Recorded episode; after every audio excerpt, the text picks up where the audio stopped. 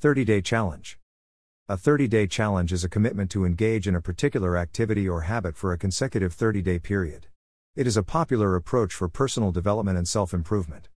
Here are some ideas for a 30 day challenge exercise for at least 30 minutes every day, meditate for 10 to 15 minutes every morning, write in a gratitude journal every day, give up social media for 30 days, read a book for 30 minutes every day.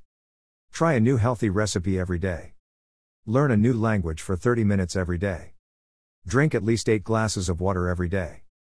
Wake up at 5 a.m. every day. Practice a new hobby for 30 minutes every day. The idea is to choose something that is challenging but achievable, and to commit to doing it for 30 consecutive days. By the end of the challenge, you may find that the activity or habit has become a part of your daily routine, leading to long term benefits and personal growth.